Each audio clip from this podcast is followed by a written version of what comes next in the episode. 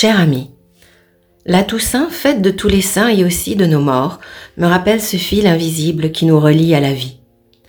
Ces fils que les parcs de la mythologie grecque tiennent entre leurs mains pour façonner nos destins. Ces fils comme le fil de perles des Yoga Sutras.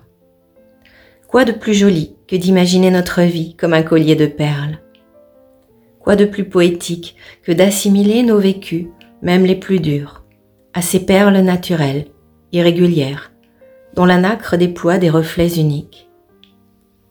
Perles de vie toujours, de bonheur et aussi de souffrance, mais toujours précieuses, parce qu'elles nous ont façonnés et ont fait de nous ce qui nous sommes en cet instant. Cela me fait aussi penser à ces bracelets à breloques, plus connus aujourd'hui sous le nom de bracelets de charme, sur lesquels on accroche des souvenirs sous forme de petits bijoux, qui symbolisent quelque chose d'important pour la personne qui le porte, des moments de vie. Je me rappelle celui de ma maman, sur le sien, entre autres, une adorable petite maison, ou plutôt un chalet y était accroché. Oui, la vie est un fil, ténu, qui peut se rompre à tout instant. Fragile Pas tant que ça. Si l'on parle de force de vie, ce n'est pas pour rien. La vie passe par le corps, le cœur, mais aussi l'âme. Le corps est incroyable. Le cœur est puissant. L'âme est magnifique. Bien sûr, pour être en équilibre, en face de ces merveilleux adjectifs, il faut en poser d'autres, plus noirs. Comme la lumière ne peut exister sans l'ombre, le bon ne peut exister sans le mauvais. Plus il y a de bon, plus le mauvais apparaîtra. À la vie, à la mort, dit-on. Eh oui, pas le choix. Certains fils sont plus courts que d'autres, mais cela n'enlève rien à la beauté des perles. Certains colliers seront violemment brisés, tandis que d'autres seront usés jusqu'à la corde. La vie ne tient qu'à un fil. S'il n'est pas fragile, il est tenu.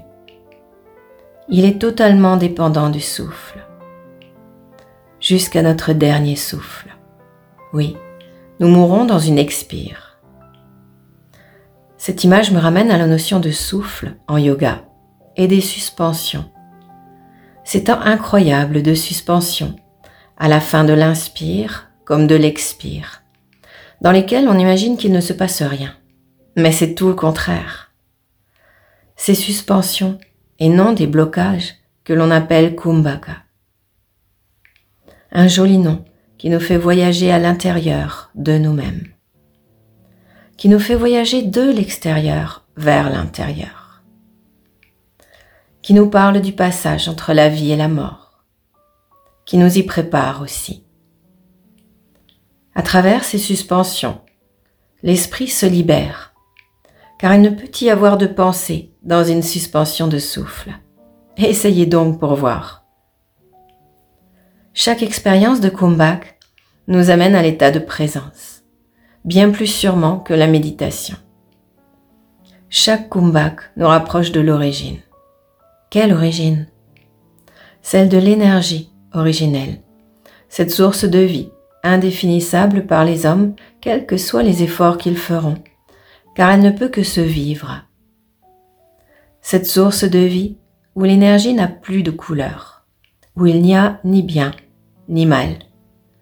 Le bien et le mal sont des conceptions et des colorations humaines, et elles ne peuvent se dissoudre que dans l'unité, dans la source et dans ce comeback qui nous y ramène. Alors, quand nous pensons à la mort, pensons-la comme une continuité. Préparons-nous en savourant chaque suspension de souffle. Honorons nos défunts en les revoyant jeunes et joyeux, en pensant aux magnifiques perles qui ont constitué leur vie et leurs accomplissements, en pensant à tout ce qu'ils nous ont apporté. Mais ne mélangeons pas les perles n'accrochons pas les leurs comme des charmes à nos bracelets et retrouvons le fil de notre propre vie. Je te quitte, mon ami, sur ces mots de Pierre Ronsard. extrait de l'hymne à la mort. Ce qui fut se refait, tout coule comme une eau, et rien en dessous le ciel ne se voit de nouveau. Mais la forme se change en une forme nouvelle, et ce changement-là, vivre au monde s'appelle, et mourir, quand la forme en une autre s'en va. À bientôt.